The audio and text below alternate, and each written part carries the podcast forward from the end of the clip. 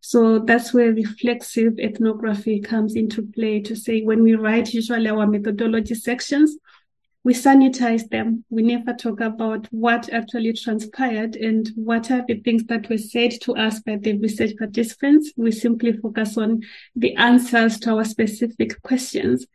But reflexive ethnography gives us the opportunity to actually say, who was I when I was doing the research? And when you ask this question, you notice that in most cases, especially in social research using qualitative methods, you are not just a researcher. And sometimes they don't even think you are a researcher. Of course, they know you've told them I'm a researcher, but they don't really pay so much attention to that. They will decide how they want to identify you. And that will shape how they react to your presence and even answer your questions or refuse to answer your questions for that matter. Willkommen zum Podcast Melting Pot. Migration im Dialog.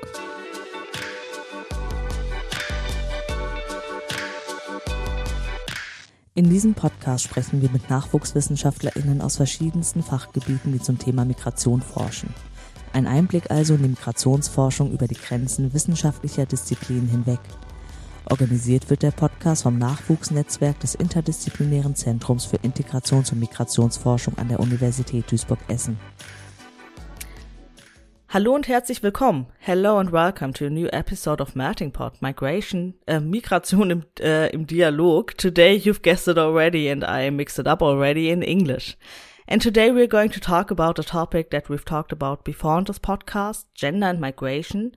But there are differences in how one might understand gender and sex, and these differences can be based on individual perspectives, but also on cultural ones. And today we are talking about such differences as how gender is viewed in different cultures, as well as cultural aspects of mobility. But as culture not only plays a role in the way we understand terms such as gender and migration mobility, it can also influence the research process itself. So today we are also looking at intercultural and intracultural issues while conducting research. And we are going to learn more about this today from our guest, Dr. Rose Jaji from the German Institute of Development and Sustainability, who will be sharing with us, uh, with us insights into her work on gender and migration, as well as on reflexive ethnography. Hello and welcome, Rose. Thank you. It's a pleasure to join you. And as yet another first today, it is my pleasure to introduce my co-host for today, Dennis. Hello, Dennis. Hey there. All right. Uh, Rose, um, thanks again for being here. Um, of course, we've looked at your CV before um, we invited you to this podcast, and your CV has brought you to various universities where you have taught in the past, in Zimbabwe, for example, but also in Duisburg, where we are, or uh, also in Munich. And while some people might associate Munich with the Oktoberfest, uh, North Rhine-Westphalia is maybe more known for its carnival season. Um, do you have a preference between these two festivals, or yeah, some might even call them holidays, or have you even visited either? I've visited the Oktoberfest before, and I prefer the Oktoberfest to Carnival. I'm sorry. well, it's fine. And yeah, the second either or question we want uh, to ask you now is doing into a more uh, research related topic. Um, what is your preferred methodology of research? Is it more a quantitative um, view or a qualitative view? Which would you choose? I prefer qualitative. Um, it speaks better to me in terms of explaining things. okay, great. Yeah. Um, so this episode centers around um, migration and gender, which are also like prominent themes in your research. Um, yeah. So uh, starting off, um, when we uh, checked um, your research, we saw that you did some great ethnographic work in Zimbabwe, and something that was very striking to me is um, the different um, cultural perceptions on gender as I uh, read it, gender is uh, not a rigid category there um, as it can be in Germany, and it's um, more understood to be situational in situational context. Um, could you uh, please elaborate on that? Yes, sure. Thank you so much, Dennis, for this question. Um, I would start by saying that, you know, uh, this is not unique to Zimbabwean cultures. You find it in a lot of African cultures for that matter, where there's a lot of fluidity or flexibility when it comes to gender. And then when mm-hmm. we say gender situational, we're basically also looking at the role of kinship structure in these cultures where you notice that your maternal uncle, who is biologically male, can become your social mother because he is your mother's brother. And similarly, your paternal aunt, who is your father's sister, can become your female father, so to speak. So in a context like this, you also find that the language itself is adapted to this kinship structure, where, for example, our third person pronoun is gender neutral. So when you listen to the pronoun, the third person pronoun in, for example, my language, you cannot tell whether the person is male or female because we use the same pronoun for everyone. So when you mm-hmm. have this kind of culture, what you notice is that it has some internal logic, which enables it to shift whenever necessary. So you can be biologically male or female, but socially the opposite, right? In terms of gender. So sex and um, gender are not aligned in this culture. It's possible to be one sex and uh, actually live the opposite gender. And situational basically facilitates this fluidity where you can do your back and forth as the situation demands. So if you are called in to be the paternal aunt, you are going to be female. And then if you are being called in to be the female father, you are going to be the father socially, but you don't mm-hmm. have to change your biology for you to be able to play the role of a female father. Mm-hmm. Yeah, that's uh, very interesting. Um, very interest. Uh, I found that very striking. And um, now, um, turning probably to a migration angle on that. Um, um, as you said, those um, socially situated um, perceptions are also um, bound to uh, like privileges and obligations. They're um, connected to that, um, as uh, Zimbabwe is, uh, uh, has experienced an economic crisis. Uh, a lot of workers and especially skilled workers choose to migrate, and that is also affecting on a, a wider level those gender and family dynamics. Um, so could you please um, tell us what you found in your research about that? Um, so maybe just a brief overview in terms of how gender and migration have played out in the context of Zimbabwe.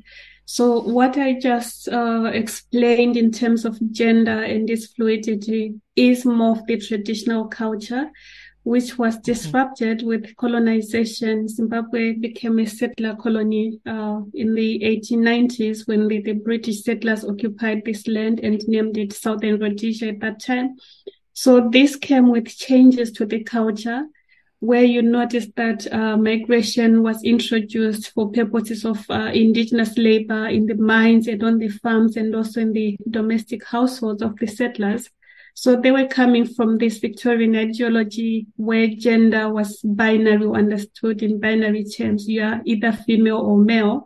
And then they come with this mindset to a country where, like I said, you know, gender is situational. And they introduced this new understanding of gender. And the result was that it targeted men for migrant labor. So women were not allowed to move. They were supposed to stay in the villages and if they had to move, they were required to apply for passes that would allow them to travel without problems with authorities. So you have that kind of change happening during the colonial period where uh, migration was masculinized and uh, the domestic sphere was feminized, which was a bit alien to, to uh, the people who occupied this land that became known as uh, Zimbabwe. And then you fast forward to um, resistance to uh, colonial rule. And then you find that the people, the indigenous people in this country sort of go back to their culture where both women and men moved in terms of going to neighboring countries to get trained in order to come back and fight for liberation. So in this context, you notice that migration becomes something that both women and men can do as they go out for training in order to come back and fight. And then you move on to uh, the, the post-independence period where migration is less about uh, resistance and then liberation, and it's more about searching for economic opportunities. And you find that um, there is that remnant of masculinization of migration, but at the same time, you begin to see women moving into this sphere where they play economic roles, where they also migrate. Um, sometimes even initiating the migration ahead of men as husbands, for example. So here, that's where you begin to see changes in terms of who plays what role within the household is the role of the breadwinner strictly a male role or women also play this role? And this change which happens as a result of women also migrating has implications on, gender relations and also gender roles, especially within families. So families in terms of spouses and also in terms of parents and their children or in terms of siblings. Uh, in which case, if a female sibling migrates, then she's likely to enjoy more power and um, experience upward social mobility within the family because she becomes the person who brings the resources into the family. So if she has brothers who remain in Zimbabwe, um, now they have to listen to what she says. Let's say she sends remittances. She can send them and specifically state the purpose of these remittances and she expects the people back in Zimbabwe to actually do exactly what she's saying because she's the one who has earned this money. So in this context, you can see how things change in terms of gender roles and even in terms of power. And that takes us back to the fluidity that I mentioned at the beginning that power is not inherent in any gender. It depends on whether you can fulfill certain obligations. Uh, yeah, that was uh, that's a super interesting aspect. Mm-hmm. Um, in our pre-interview, we already talked about um, the ambivalences there. That um, there is uh, an economic empowerment dimension, but there are also, um, um, besides the opportunities, there are uh, sometimes threats uh, regarding the informality um, and also vulnerability. but um, as you mentioned, you, you mentioned the uh, masculinization um, of mobility and labor, and also um, uh, liberation struggles. And so, I would also like to move on from a kind of local perspective um, to a more global or more an external perspective um, on migration. And in your work, you also challenges uh, ideas about feminization of migration, especially on the African continent. So, um, would you like to explain what that means and why that is uh, something that uh, can be harmful? Um, I think I'll say two things there. Um, number mm-hmm. one, we seem to assume that um, the best way for women to show that they are empowered, so to speak, is through migration. Then the moment we do that, we're also assuming that those who do not migrate are suffering, which is not exactly the point. So sometimes I tend to hear people kind of celebrate uh, the numbers of women who are migrating but what does this really mean for the women who are migrating? Is this making their lives better? So I did mention uh, in the previous, in my previous answer, that women can actually enjoy higher social status as a result of migration. But we also need to be cautious when we talk about this. Migrant women, especially those who are in the low income bracket, also face challenges when they migrate. So here I'm basically um, cautioning against the tendency to celebrate the numbers and say, oh, women, more women are migrating, so that is a good thing. It's not always the case that when women move, that is to their benefit. If you look at the literature, you find that a lot of women who migrate, especially those who are in low income jobs, experience a lot of challenges. You know, they're also vulnerable to various problems such as sexual and gender based violence if you look at what happened during COVID 19, you can actually see the challenges that uh, migrant women who are in the low income jobs experienced. So I usually approach these issues on the basis of uh, empirical evidence. What exactly is happening? What are the women saying? So is feminization of migration a good thing? In which context can we look at it as something that is positive? And in which context do we see the challenges that women face as a result of migration? Do they really want to migrate? right? So if you have situations where women would prefer not to migrate, but they are migrating nonetheless, then a lot of caution is needed in discussing those kinds of cases. Okay, that was also uh, a very important um, addition to uh, the ambivalence of uh, mobility. But um, if we could also um, take um, another um, go at the uh, idea of feminization of migration, um, especially from an external perspective, if you would just uh, if you could just explain the, the term and what that means um, mm-hmm. to you. Yeah. Yeah, so feminization would basically be the opposite of what I refer to as masculinization of, of migration. So when you now say feminization, you're basically talking about more numbers of women engaging or participating in any event, in this case, in migration. So feminization, women become more visible in, in migration uh, you don't just see one gender or you don't just see people who are not women. You also see women uh, being actively involved, especially um, in their own capacity as individual migrants, because uh, in previous decades, uh, if you look at the literature, you would see women appearing as uh, accompanying spouses or people who would follow their spouses uh, a few months later a few years later. But now you have you have increasing numbers of women who are migrating in their own individual capacity to look for employment in order to take care of families. So that also points to the idea of women becoming breadwinners in their families. Mm-hmm. Yeah, and what I have taken away so far is that also culture or culture based perspectives are something that runs through the whole research process because it defines the way we interpret uh, things. And what I've learned from you is that uh, in publications, uh, it's often left out the relationship between researchers and research participants. And in, and in one article on reflexive ethnography and refugee research, which we are happy to link to, uh, you address these very issues that can arise here in this field. And to understand this um, maybe more clearly and perhaps to give our listeners a feel for it, what does reflexive ethnography even mean? Okay, um, reflexive ethnography basically means the role that the researcher plays uh, in the research interface.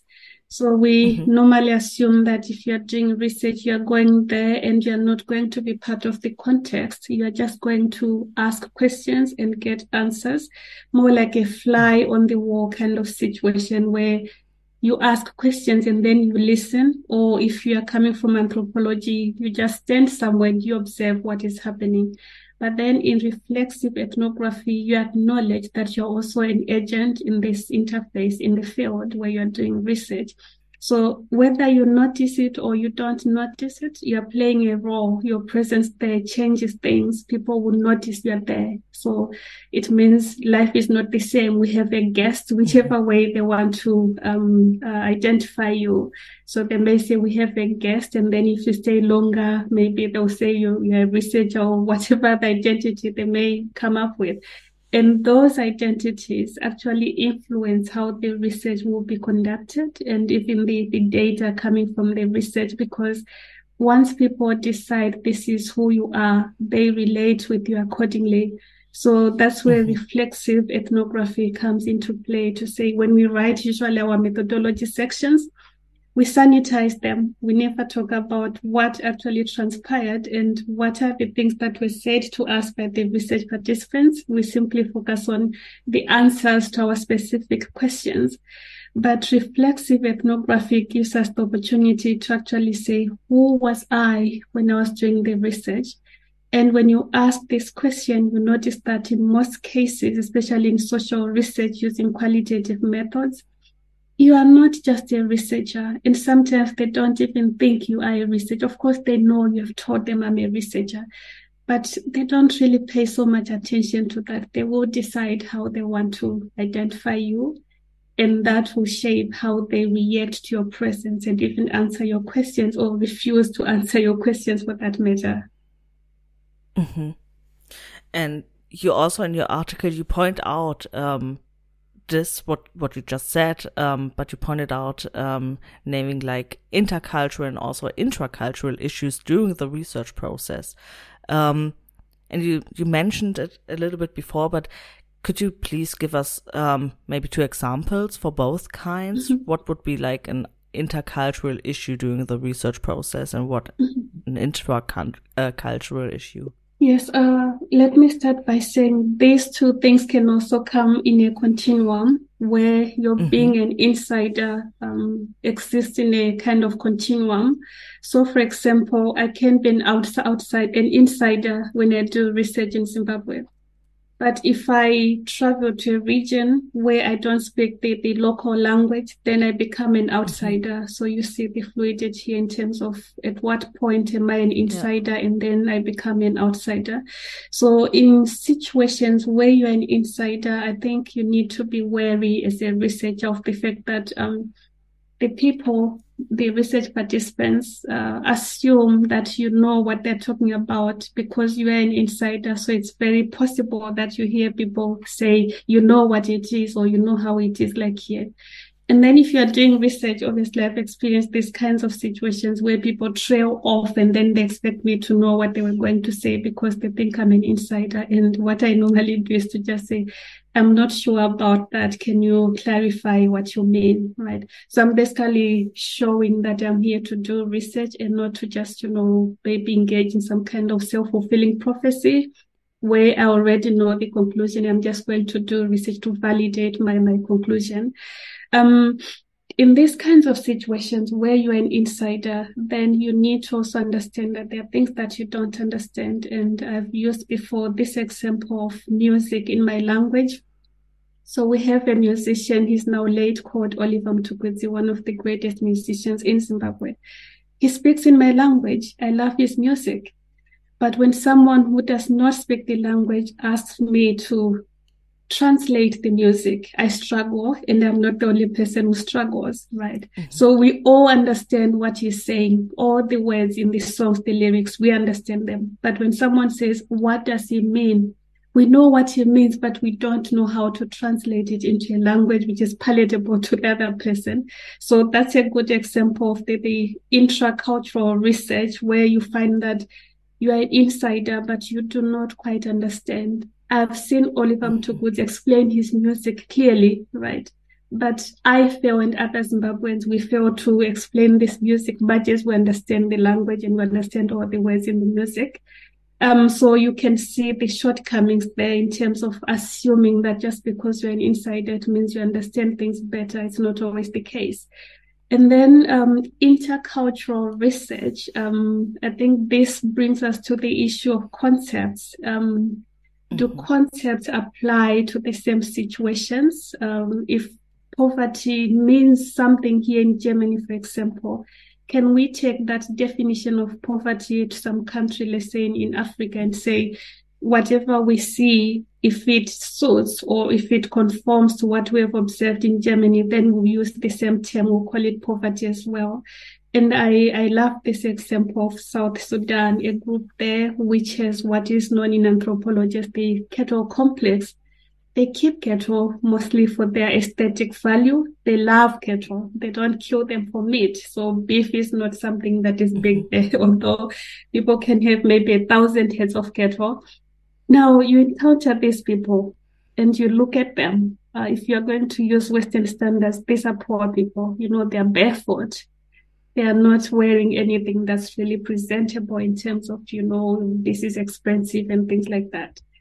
Until you talk to them and then you see the resistance when you say you want to give them money so that you can buy maybe a head of cattle there and they say no. Uh, the cattle mean much more to them than money, so they don't care about the money. And then you also try to convert the number of cattle they have to cash, which is the value that we understand. And then you see how much money is this if you convert a thousand heads of cattle to euros or to US dollars, how much money is this? So maybe you come up with a quarter of a million US dollars or euros. Then is that still poverty? Right. So we need to understand um, how different people understand wealth or measure wealth in different ways, right? These are people who not spend a dollar or more per day to buy uh, basic necessities such as food. So someone who lives maybe in a Western country will go and buy a liter of milk. And these people will not do so. What will they do? They will milk the cows themselves and come up with 20 liters of milk without spending even a single dollar. So when we say they do not or they live on less than a dollar per day, um, I do understand what this means. Uh, but for these people, does that really mean poverty? Right. So they grow mm-hmm. their own fruits, organic fruits, which tend to be expensive in some parts of the world. They grow those using the same cattle, the manure coming from the same cattle. So they don't buy fertilizers. And then they have their milk. And should they want to have beef, they can have beef without spending money. And then they have their gardens. So you can have a wholesome meal, which is healthy and nutritious without spending even a single dollar. And then you go to these people and you say you're poor. What exactly are you saying to these people? And do they understand what you mean by telling them you're poor? So those are examples uh, in brief of, of um, situations where you can face challenges as a researcher and sometimes you do research. And these days we have to remember the people that we research with also uh, read what we write and sometimes they're also scholars. So when you write something without reflecting on the local context and how things are interpreted then it shouldn't be shocking that people can come out and uh, challenge the, the results that mm-hmm. you present as your research findings. So we need to, to remember this is very important in terms of when you do research in a different culture or in your own culture, what are the issues that you need to look out for? Yeah, great examples, and especially the one with um, how to look on poverty or how to define poverty. That really stuck with me over the weekend. um, uh, and also the article I mentioned before. Um, it is mostly based on your own research experience with uh, refugees in Nairobi, and um, in that you state that ethnographic research often like blurs boundaries that are taken for granted, um, but could you maybe tell us a little bit more about um, what you've observed, but especially regarding the relationship between researchers and research participants? Because you said before, researchers are not just the flies on the wall who just observe.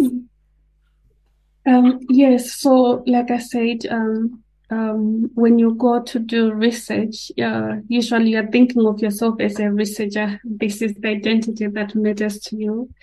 And then when you get there, um, that's when you begin to see other issues coming out in terms of maybe people assigning you new identities. Uh, so from my experience doing um, ethnography in Nairobi, Kenya, I went there thinking I was a researcher. And then I arrived in Nairobi and I noticed that for the refugees, this tag did not really matter. The research tag was almost irrelevant. Of course, they knew I was doing research. I told them, I explained everything, you know, research ethics and mm-hmm. everything else. But they decided how they wanted to identify me. So I became a foreigner like them because Kenya is not my country and there are also foreigners in Kenya. So I'm thinking, okay, so when the same group were all foreigners in Kenya and then they tell me, oh no, but wait a minute you're not a refugee in Kenya, you can go to embassy and they will listen to you. We cannot go to the embassies of our countries because they represent governments that forced us to flee our homes. So I'm thinking, okay, so this is where the difference is. I'm not a refugee. That's a difference to them. Then they say, oh, yeah, um, you're African. So you're one of us. I'm thinking, okay, I belong. And then the next thing they're like, oh, you come from Zimbabwe, so you don't come from our country. You know? So it was, it kept shifting so that in the end, you know, I found it amusing. So where exactly am I to these people? Right.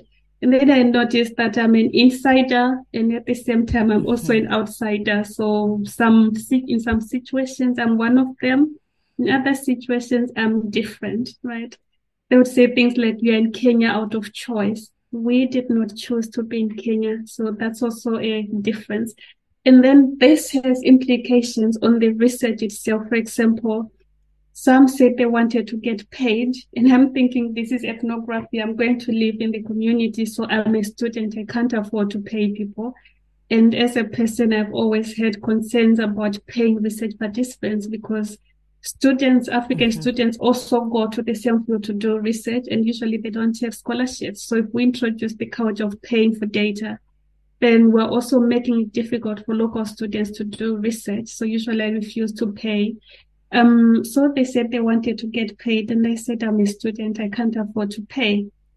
And then I'm thinking, well, I've lost these participants, uh, potential participants. And then they would sit there and then say, oh, you know what? I, I, think I'll participate in the research. I'm like, no, but I told you I don't have money, so I will not be able to pay. And they say, oh, no, you know, don't worry. You are, you are African. Your PhD is our PhD kind of situation, right?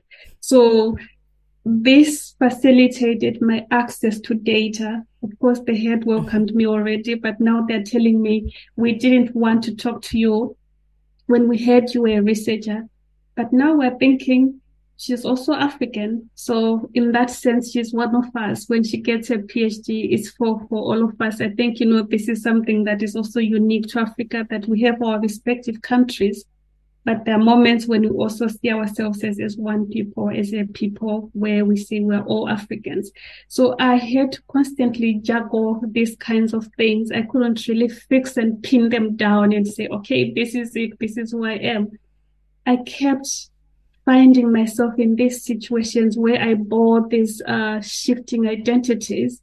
And I mm-hmm. noticed that this kept playing a role in terms of, you know, doing the research. Um, I'm their sister, I'm their daughter. Um, you know, it kept going on and on like that. And at some point, I stepped even noticing and thinking I was a researcher. So it was just like, you know, I'm now a neighbor because I've lived there for half a year. So I'm now one of the, the people in the compound. And it was quite fascinating to see these kinds of things that by the time you leave, you know you were doing research but you are not exactly thinking about yourself as a researcher because people have made clear or they've made the point of making sure that uh, they relate with you using other identities which you may have thought um, these are relevant to the research encounter. Mm-hmm. So it's like you said before. Um, so it's not for the researchers to decide who they are uh, or how they are re- viewed by the research participants. So it actually goes both ways because researchers, um, yeah, like to put labels on people or like identify people or research participants because you also said uh, when we talked last week that someone told you no one was ever so interested in my identity than researchers and that also that quote also really stuck mm. with me could you maybe please also from your from your own experience, uh, from your own research, um, maybe uh, tell us a little bit more about those identity constructions mm-hmm. um, that are maybe viewed as foreign mm-hmm. for, for the research participants? Mm-hmm. Um, so from my experience doing research, I think I shared this this anecdote that um, when I went to Kenya, um, this was in 2006 to 2007. So at that time, um, I remember people asking me, why are you even studying refugees? Where is this coming from? So it seems for many people, this was not like, you know, a common topic to, to research on. Um, so I realized when I got to Kenya, to Nairobi, that uh, so far the people, the refugees living in Nairobi, had mostly encountered people who were not uh, black people doing research uh, with refugees. So my friend uh, went, took me to this uh, Roman Catholic parish where the refugees would come for assistance. And then she's talking to the women who were sitting there waiting for to be assisted. And he says, um, look, um, I have my friend who is here and she's doing research with refugees would you be so kind as to participate in this research? And this woman is dismissive. She simply says, I don't speak to researchers. Just that sentence. And she keeps quiet.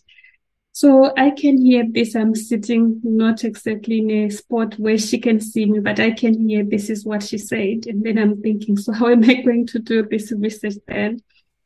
And then she sits there for a few minutes and then she says, Oh, this friend of yours who is doing research, where is she? And then he points at me and says, That's her. And this woman says, But how come you didn't tell me she was African? And he says, but I said she's a researcher. He says, no, but you didn't tell me she was African. I'm listening to this conversation. I'm like, so what exactly is going on here? So eventually I understood that, like I said at the beginning, if you're a researcher and you're African and you're a researcher and you're not African, these people noticed these kinds of differences, which I found amazing mm-hmm. because I thought, okay, if you are doing research, you are doing research, these things do not meet. I hadn't even thought about them that, you know, they would look at me and see me as an African. I just felt, okay, um, they would just look at me and say, oh, she's doing uh, research. That's it. So you have this idea where people will place researchers into categories also based on their previous experiences because I wanted to know, you know, I was doing research, so I wanted to know why it mattered that my being African was an issue in this research. You know, it would open doors for me. And then I realized that they had had experiences. And when people experience certain things, and you go to do research as an individual, sometimes you are converted into a representative of a certain group which is associated with those previous experiences. So researchers from the West, um, the issue in this particular context, I'm not saying that's what always happens, but at least from what they explained, it was basically that they'd spoken to people who went there from the West and um, you know, refugees live in difficult conditions and circumstances. So when you get there and then they tell you, you know, I was a student at the university and I had to drop out and flee and things like that. So I would be happy to get a scholarship and study in a Western country and things like that, uh, to get resettled in a Western country.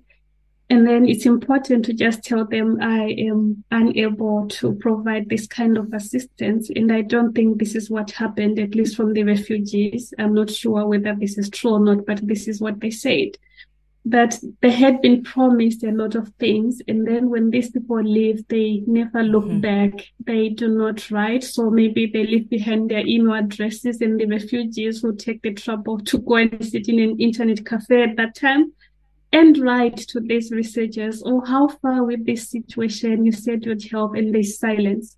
So that's where the resentment came from in terms of you know uh, i don't talk to researchers oh, you are African. Okay, we haven't had experiences with African researchers. Let's try and see. And then that's when you think like, oh, I want to do this and that. And then I'm like, I'm a student. I can't pay you or I don't have the means to help you get resettled in a Western country and things like that.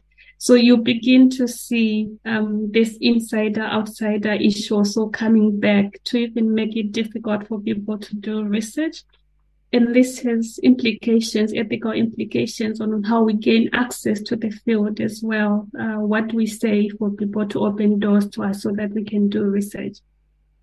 Mm-hmm. Yeah, that's a really important note to end with, um, and maybe also to take it as a warning. Um, thank you for these insights and your time today, Rose. Um, unfortunately, we have already reached the end of this episode, so there's nothing left for us to do but ask you if there's anything else you would like to add or if there's anything that perhaps uh, has been missed out. So the last words are yours.